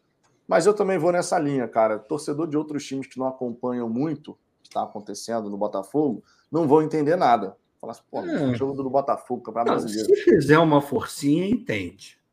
É... O problema é que nem sempre quer fazer força, né? Exato, exato. Eu não critico, não, porque a própria imprensa não quer, então. É, torcedor tem... rival, menos ainda. Tem essa também, tem essa também. Agora, é. Ricardo, aproveitando que você chegou aí, eu vi lá que você botou, pô, tu botou um vídeo super bacana lá do Petralha. Meu irmão. A, a, a legenda foi perfeita ali. Viralizou Mas, no nível. É, a, aproveitando aí, aproveitando, a gente vai comentar agora um pouquinho sobre essa situação, porque as divergências financeiras marcaram essa criação simbólica né, da Liga, porque a, a Liga efetivamente não está criada porque tem que ter assinatura da galera. É, Só tem assinatura. Dá, muito mal faz um torneio de verão. Exatamente. É. Mas a, a, gente teve essas divergências financeiras justamente né, porque o, os blo o time que, tem, que é, o bloco que é formado por Flamengo, Santos, Palmeiras, São Paulo, Corinthians, Red Bull Bragantino, esse bloco eles têm um interesse X na divisão financeira. Sim. Já o, time, o bloco liderado. TV, né? Você diz, né? É, interesse de TV.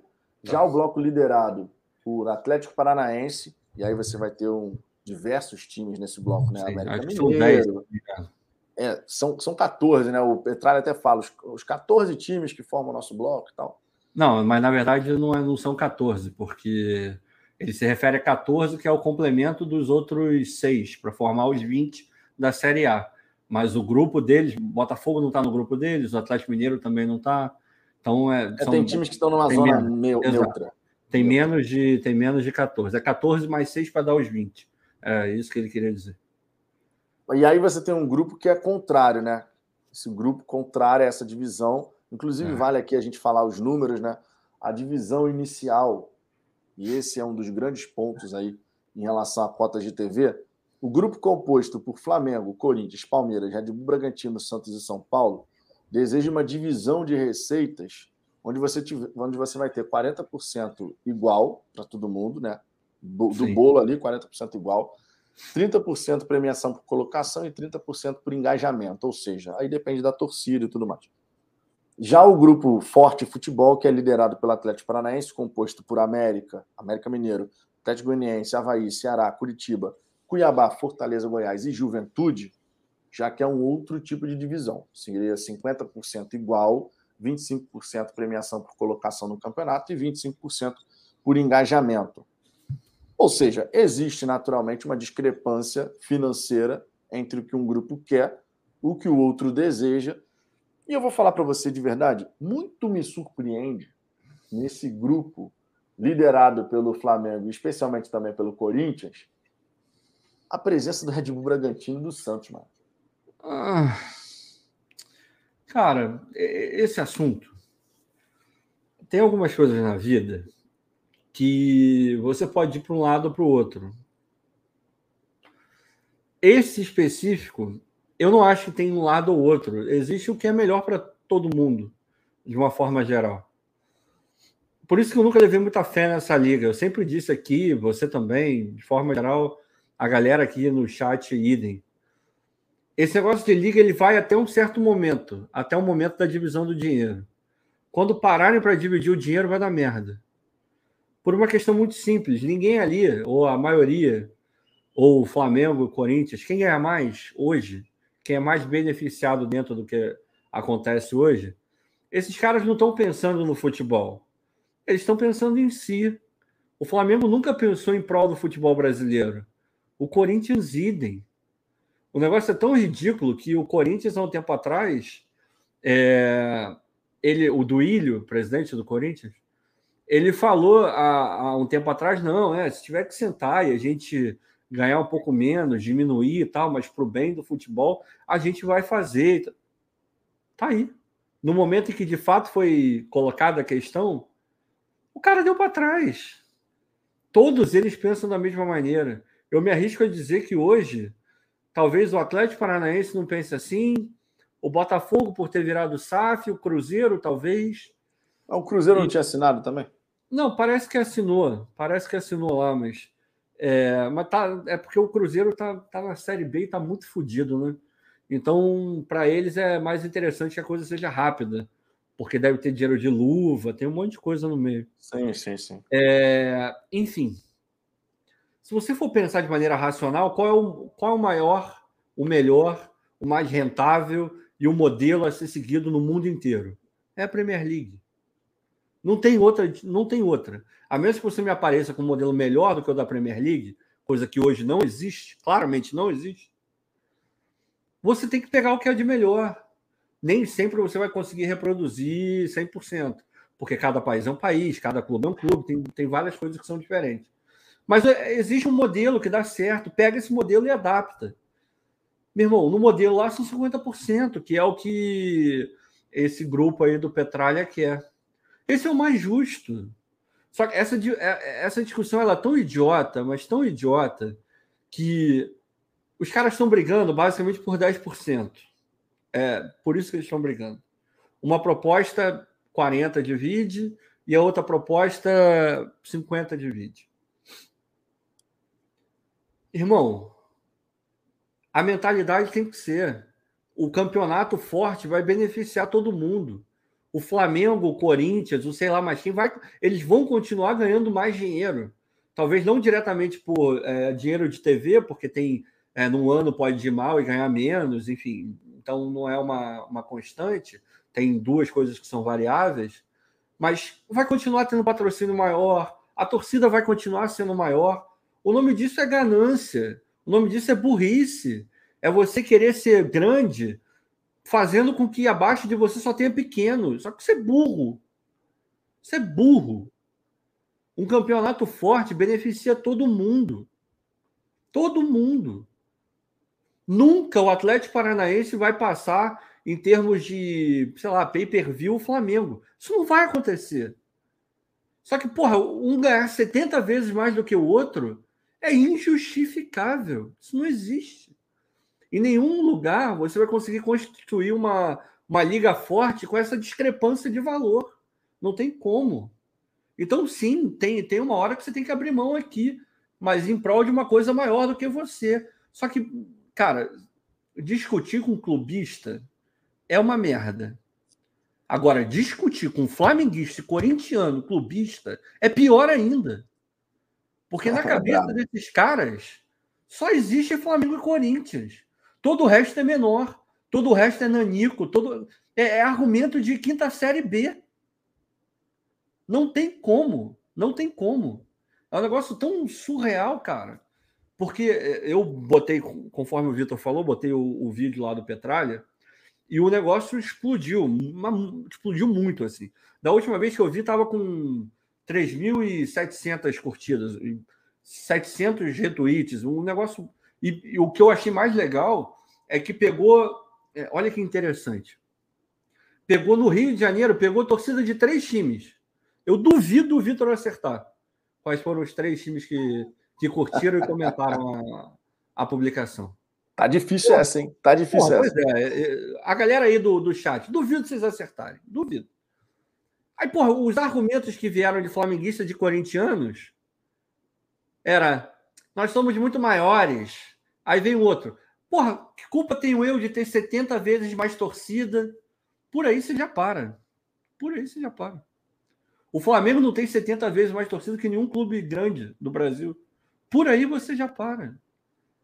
Esses caras, eles se acham é, num outro universo. Eu não sei o que. E sabe o que é pior? A torcida achar esse bando de baboseira, eu até entendo. Até entendo. O pior é dirigente fortalecer essa narrativa. Você escuta qualquer coisa de, do, da, da diretoria do Flamengo, é de uma arrogância, é de uma soberba, e no final das contas é de uma burrice inominável. É matemática, é matemática. Do jeito que eles colocam, parece que ao dividir as cotas de uns 50, 25 e 25, o Flamengo vai ficar pobre, vai parar de ganhar dinheiro. Isso é, isso é falácia. Isso não existe. Porra, vai jogar com quem? Aí teve um idiota lá que botou, não, vai, a gente pode jogar só Flamengo e, e Corinthians e vai ter mais audiência sempre do que qualquer outro jogo. Esse cara, para além de ser clubista, ele não entende nada de mercado. Uma das razões pelas quais você eleva o, o preço de alguma coisa é você ter muita demanda e você ter pouca entrega, pouco material para entregar. Se Flamengo e Corinthians jogam toda semana, você está empobrecendo o produto, porque vai virar uma coisa banal. É uma coisa que você vê todo dia. Então, se você não, não, não, não assistir hoje, tudo bem. Amanhã vai ter de novo. Então é burro. É burro. Acima de qualquer coisa é burro. Você pode classificar de outras formas. É egoísta, é soberbo, é o que você quiser. Mas até do ponto de vista matemático financeiro, é burro. Vocês realmente acham que se fosse que se esse modelo onde dois ou três clubes ganham infinitamente mais do que os outros, isso estaria sendo colocado na liga que mais rende grana hoje no mundo? Você acha que o Chelsea vai aceitar um negócio desse? Você acha que o Tottenham vai aceitar um negócio desse? Você acha que só dá para fazer um campeonato com Manchester United e, e Arsenal? Isso não existe, não existe, não existe. O Flamengo só é o Flamengo porque existe o Vasco existe o Botafogo, existe o Fluminense. O Santos só é o Santos porque jogou um milhão de vezes contra o Corinthians. O Palmeiras idem, e por aí você vai. E mesmo qualquer liga precisa de um clube um pouco menor, mas que seja competitivo. que seja capaz de incomodar o grande, porque aí tem disputa. Isso engrandece o campeonato e engrandece a grana no final das contas. Então é burro, é burro. Para ficar no mínimo é burro. Então quando eu vejo flamenguista, clubista e corintiano falando baboseira no Twitter, meu irmão, a primeira coisa que você tem que fazer, meu irmão, eu não vou gastar meu tempo. Porque é inútil, é inútil. Inútil. Eu fico imaginando como é que deve ser essas, como é que devem ser essas reuniões. Você escutar da boca do dirigente do Flamengo uma merda dessa. Eu, eu, não, eu não sei o que eu faria. Eu não sei. Eu, eu, eu não sei. Eu levantaria e falaria, irmão, pelo amor de Deus, você está falando sério? E tem outra. Eles ficam com o argumento de que eu tenho mais torcida, logo eu tenho mais audiência. Aí o cara vai medir a audiência. Quantas vezes vocês que estão assistindo a gente aqui já pararam para assistir jogo do Flamengo, jogo do Fluminense, do Vasco? Então não tem nada que meça, ó, no jogo do Flamengo só tem flamenguista assistindo. A audiência é só de flamenguista. Isso é mentira. Jogo de Botafogo só tem botafoguense assistindo. Tem vascaíno, tem tricolor, tem rubro-negro, tem palmeirense se estiver passando em outro lugar. Porra, irmão. Sabe? É, é chamar a gente de burro, de idiota. Eu espero, sinceramente, é porque eu não acredito em dirigente nenhum, cara. Sinceramente. Para mim é tudo um bando de merda. Qualquer clube que tiver. Na hora que o, que o negócio aperta, o cara quer saber só do clube dele. E o mesmo serve para o Petralha. Eu quero ver se esses caras vão manter. Tem que bater o pé. Meu irmão, se você quiser jogar desse jeito, vai jogar sozinho. Faz uma liga só de vocês seis. Pronto. E os outros 14 fazem outra liga, porra. Irmão, eu não dou um ano para esses caras. Hum, a gente pensou melhor e a gente quer conversar. Porque não se sustenta. Não se sustenta. Pode ser o maior clube do Brasil em termos de torcida. Sozinho o Flamengo não é porra nenhuma. Nada, nada, nada. Mas eu não sei se eles entendem isso. Se eles entendem isso, acho difícil, hein? Pois é. Eu acho difícil. Olha só, o, os argumentos foram. A, a fala foi perfeita, Ricardo. Não preciso nem acrescentar nada. Só vou trazer uma outra informação aqui: que o Botafogo e mais 13 clubes assinaram um comunicado se dispondo a assinar a formação da Liga mediante análise profunda. Tá? Ai, Vocês sabem é muito aí, bem cara. que o Botafogo antes ele estava como neutro nessa discussão sobre a nova liga. Só que ele assinou agora, junto a outros 13 clubes, a maior parte deles do grupo Forte Futebol, que é liderado pelo Atlético Paranaense, um comunicado em que estão dispostos a assinar a formação da Liga, tão logo uma análise aprofundada seja feita. A informação é do colunista Danilo Lavieri do UOL. Além do Botafogo, quem assinou também esse comunicado foi o Atlético Paranaense, América Mineiro, Atlético Goianiense, Havaí, Ceará, Curitiba, Cuiabá, Fortaleza, Goiás e Juventude, que são integrantes desse bloco do Forte Futebol, e também o Atlético Mineiro, Fluminense e Internacional. Tá? Nesse documento, os clubes afirmam que ainda creem num acordo até o dia 12 de maio, vai ter uma outra reunião na sede da CBF nesse dia 12 de maio. Só que, no entanto, né, eles ressaltam que, do jeito que foi apresentada, a liga não diminui a desigualdade entre os clubes brasileiros. Tá? O Botafogo e os demais 13 clubes que foram citados, ele é, admitiram que é possível assinar a entrada no grupo, proposto por Flamengo, Corinthians, Palmeiras, Red Bull Bragantino, Santos e São Paulo, depois discutir mudanças no Estatuto da Libra, né? Que é o nome dado à nova liga. Tomara que esses caras mantenham, cara. Tomara, tomara, tomara. Especialmente em relação à divisão de receitas. Esse hoje é o grande X da questão nesse caso da Liga Independente de Futebol Brasileiro, né? Libra, conforme eles nomearam aí. Então, cara, é aquela história. O, a gente. O, o vídeo do Petralha que tu colocou lá no, no Twitter, Ricardo, ele viralizou por um motivo básico. Todo torcedor que não está nesse bloquinho,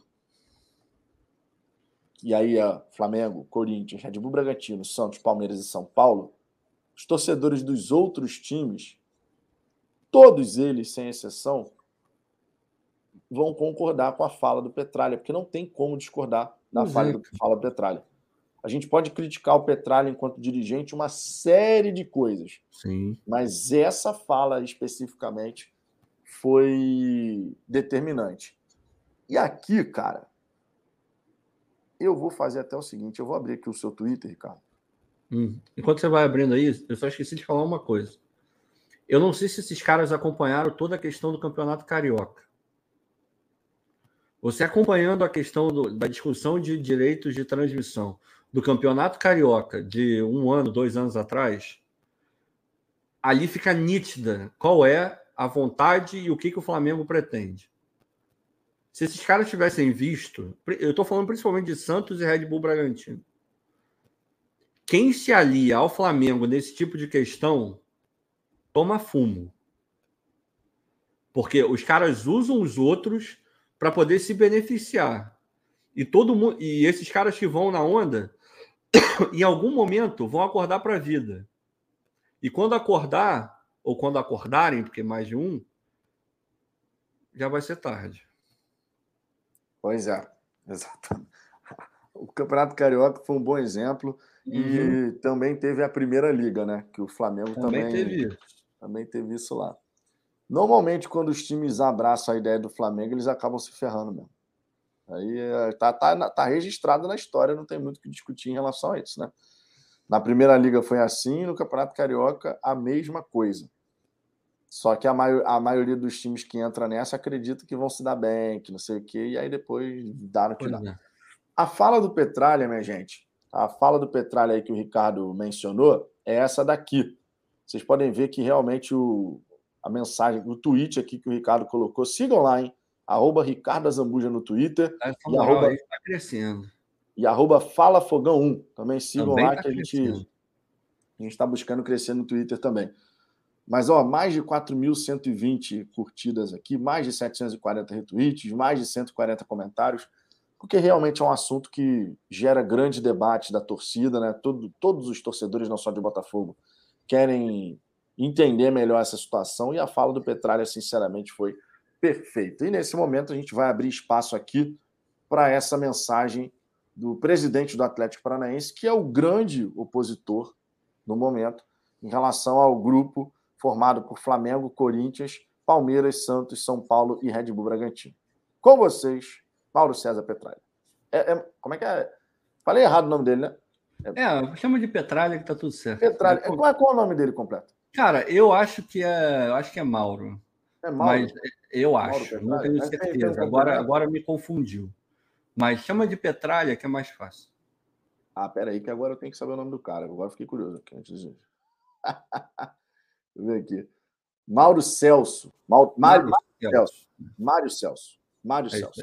Então, corrigindo aqui. Mário Celso Petralha. Confundi com Mauro. Meu irmão, misturei Mauro César com Mário César. Pelo amor é, é, é, O Petralha. O Petralha é, vai pô, falar aqui. É, é, pois é. O que nós queremos dividir melhor, mais justo, né? e não o Flamengo ter 70 vezes o valor do Atlético Paranaense em pay-per-view. 70 vezes na mesma competição. Que joguem sozinhos. Joguem Flamengo contra Corinthians, Corinthians contra Flamengo. Agora, eles precisam dos outros 18 e querem, para fazer um produto, né, que é o Campeonato Brasileiro, e querem ficar, como sempre, com tudo. O que nós queremos dividir melhor, mais justo, Base, cara, o Petralha está mais do que certo, não tem como discordar. Não, não tem, não cara, tem como tem. discordar. Só discorda quem é clubista. Simplesmente não tem como discordar. Porque só vai discordar do, da fala do Petralha realmente o torcedor né, do, do Flamengo, do Corinthians, do Palmeiras, do São Paulo. E eu falo para você, cara, muito me surpreende Red Bull, Bragantino e Santos entrarem nessa.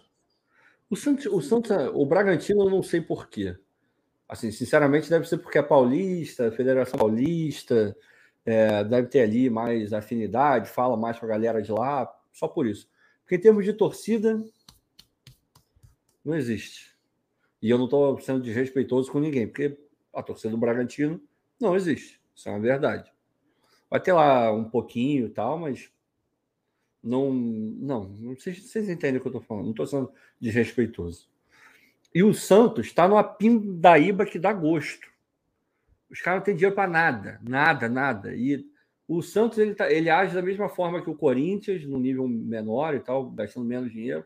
Gasta muito mais do que pode, está sempre. É, agora parou de vender jogador, mas antes se sustentava basicamente vendendo um moleque por 40 milhões de euros, aí ficava um tempo aí sobrevivendo e tal, mas o Santos está é, tá tipo o Fluminense, está gastando muito mais do que pode, porra, pega o Ricardo Goulart para ganhar sei lá quanto, mas não tem como pagar, a verdade é essa.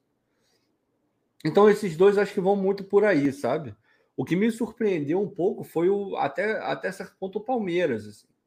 Porque o Palmeiras está estável, o Palmeiras na divisão sempre ganhou menos do que Corinthians e, e Flamengo, sempre reclamou da divisão por ter muita torcida, por ter audiência e tal, não sei o quê. Me admira esses caras estarem juntos, sabe? É, enfim, tem que entender qual é, o que, foi prometido, o que, que rolou, o que não rolou. É, o Petralha ele fala, eu peguei só uma parte da entrevista, né? Mas eu vi a entrevista inteira. Ele fala que eles chegaram hoje a, a, a o que estava proposto para a reunião de hoje não era assinar nada. Não era nada. Porque esses caras chegaram falando: não, vamos assinar isso aí, eu assino, assino. Peraí, eu não li nada, não foi me apresentado nada para eu estudar. Eu não sei nem do que vocês estão falando. Então, como é que, como é que uma coisa surge nesse nível? Os caras estão literalmente querendo pressionar. É falando, ele falou: eu não vou fazer um negócio a reboque dos outros. Ah, o grupo dos seis decidiu. Se quiser, vem com a gente. Se não quiser, não vem. Pô, que postura de merda é essa? E o cara quer falar que está querendo um futebol melhor? Porra, só a trouxa cai nessa. Não, pois é. E aí tem um detalhe importante, né, cara? É, é, é aquela história mesmo. Quando você acredita que sozinho você vai sustentar uma liga, não vai, cara. Simplesmente não vai. Não existe isso. Não vai, não existe. Não existe. E, e os caras. A sua fala, Ricardo, ela foi perfeita, que é burrice. É simplesmente burrice. Porque, de fato, o Flamengo, o Corinthians, eles não vão deixar de ter a maior torcida. Eles não vão deixar de ter os patrocinadores que, de repente, vão encarar essas marcas como as mais interessantes para poder investir mais. Só que você passa a ter um campeonato extremamente interessante. Quando você olha, por exemplo, você deu o exemplo da Premier League, não tem como olhar para uma outra liga nesse sentido.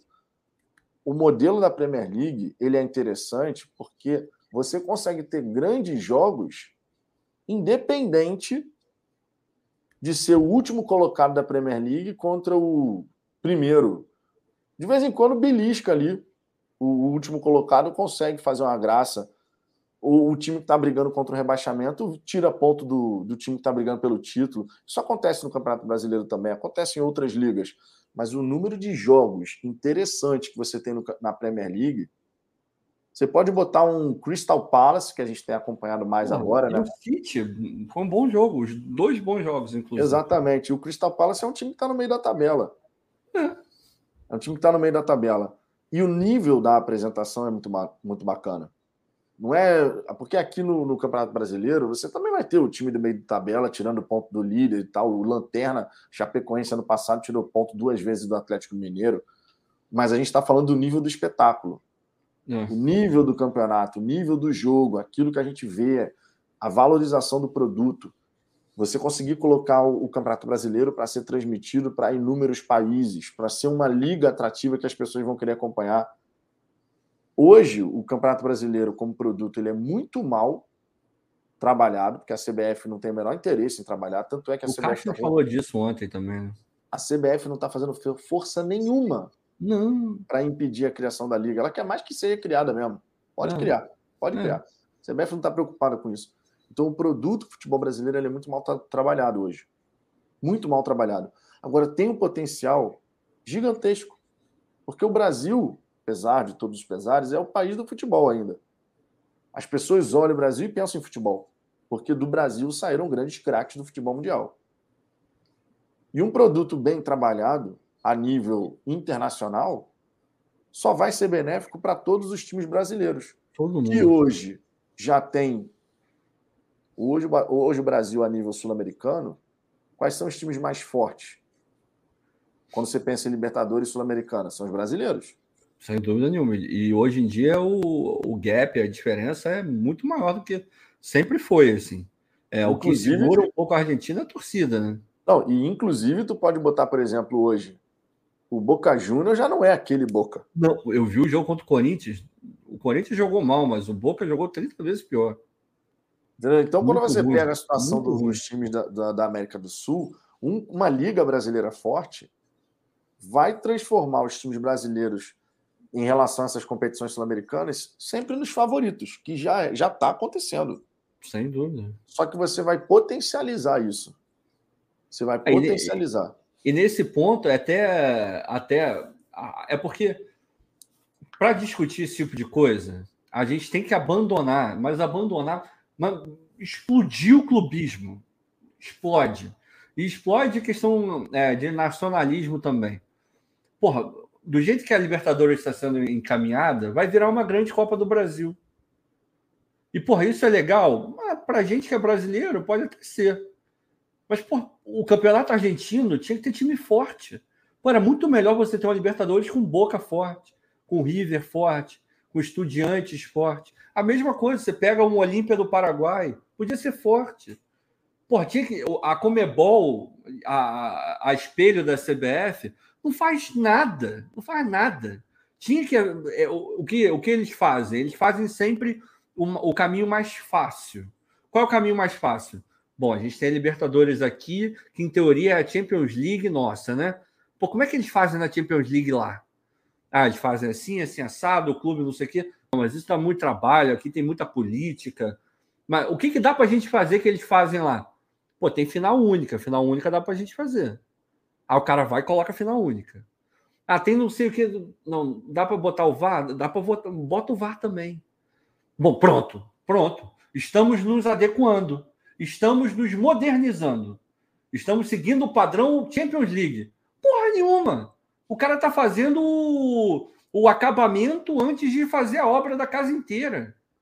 Isso é acabamento, final única, não sei o quê. Você tem que fazer um campeonato forte. Você tem que ter bons times jogando, bons gramados, bons estádios, é, logística facilitada, tem que vender bem para fora do, da Europa, tem que fazer ações de, trazer, de levar o, o troféu da Champions League para o Brasil, para a Argentina, para o México, para os Estados Unidos. Tudo isso eles fazem, mas a Comebol não quer fazer. Ela faz o que é mais fácil, que depende de quê? De canetada. Então a mesma coisa que a gente fala do Brasil se aplica para a América do Sul. Eu queria que o, que o campeonato argentino fosse forte.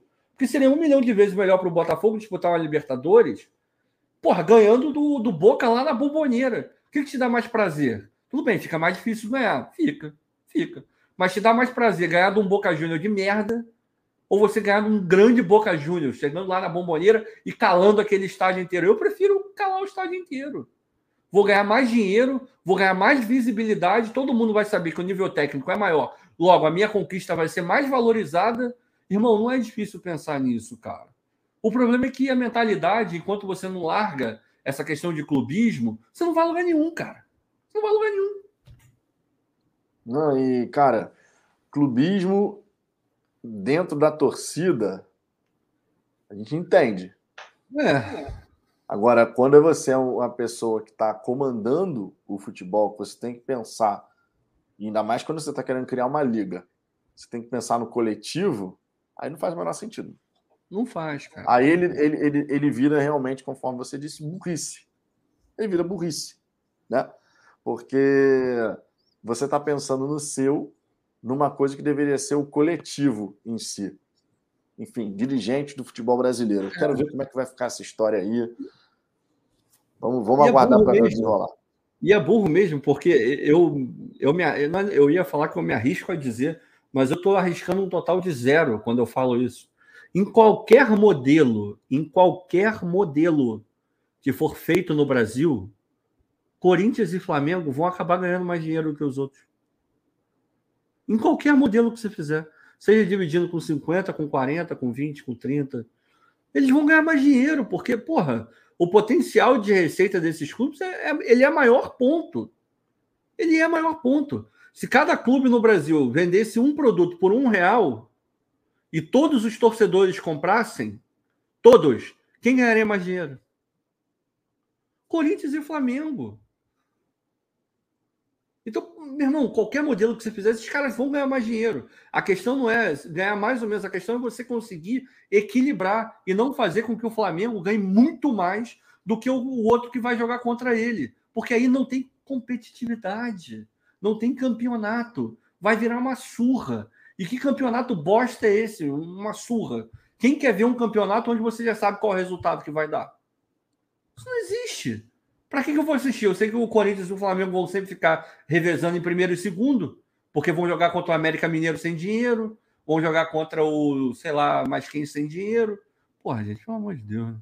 É só, é só abandonar um pouco o clubismo e partir para a racionalidade. Botando racionalidade, aí você tem que olhar para o Petralha nesse ponto e falar: é isso mesmo, estamos juntos. Estamos juntos. Não, o, raciocínio do Petralha foi foi perfeito, ele falou o que tinha que ser falado. Vamos ver como é que vai ficar essa história daqui para frente. Minha gente, eu vou ter que encerrar essa resenha aqui. Ricardo tem o um aniversário de casamento para continuar por lá. Ricardo, já tinha dado os, os parabéns para você, para Manu, Verdade. e você não estava aqui, mas comentei com a galera que hoje, de repente, não ia participar por conta do aniversário de casamento. Fica aqui, logicamente, nosso beijão gigantesco para você e para Manu. Muitos anos de, de felicidade aí. Vocês sabem que a gente gosta pra caramba de vocês. Então, que vocês tenham muitos e muitos anos aí de um casamento alegre, feliz e que gere frutos, meus amigos. Porque precisamos de novos botafoguenses aí nascendo e a gente tem que fazer o nosso trabalho, meu querido. Nós temos é isso que fazer aí. o nosso aqui, trabalho. Aqui, aqui não vai ter clubismo, não. Eu vou dar uma camisa branca, uma preta e uma, e uma número um. Aí ele ou ela podem escolher. Exatamente, exatamente. Vou Valeu, ficando Renato. por aqui, o Ricardo também. A gente vai deixando aqui um grande abraço para todo mundo, um beijo no coração de todos. Lembrando, nessa quarta-feira tem resenha, normalmente, hora do almoço, sempre falando de Botafogo. Obrigado demais pela presença de vocês. Mais uma, uma resenha aqui concluída. Diga Desculpa, lá. Eu esqueci, amanhã, aí fazendo uma propaganda, né? Amanhã eu vou estar lá no Almanac Botafoguense. Então, 6h45, se não me engano, dá uma moral lá, porque, porra, todo mundo aqui conhece o Almanac, né? Eu vou estar lá também. Vai ser uma resenha maneira. Obrigado a todo mundo que está dando parabéns aí. Vou passar os parabéns para a Manu, ela vai ficar muito feliz. E ninguém, ninguém falou que seria fácil, como diz, como diz o Coldplay, né? Casamento é um negócio complicado, mas a gente está saindo bem, isso que importa. Isso que importa, com toda Valeu. certeza. Minha gente, um grande abraço para todo mundo. Beijo no coração de vocês. Amanhã uma da tarde aqui no Fala Fogão, e às 6h45, lá no Almanac Botafoguense, Ricardo Zambuja e grande André Calipo fazendo aquela resenha gloriosa. Beleza? Fomos? Valeu. Cadê a nossa vinhetinha aqui? Agora, agora sim fomos.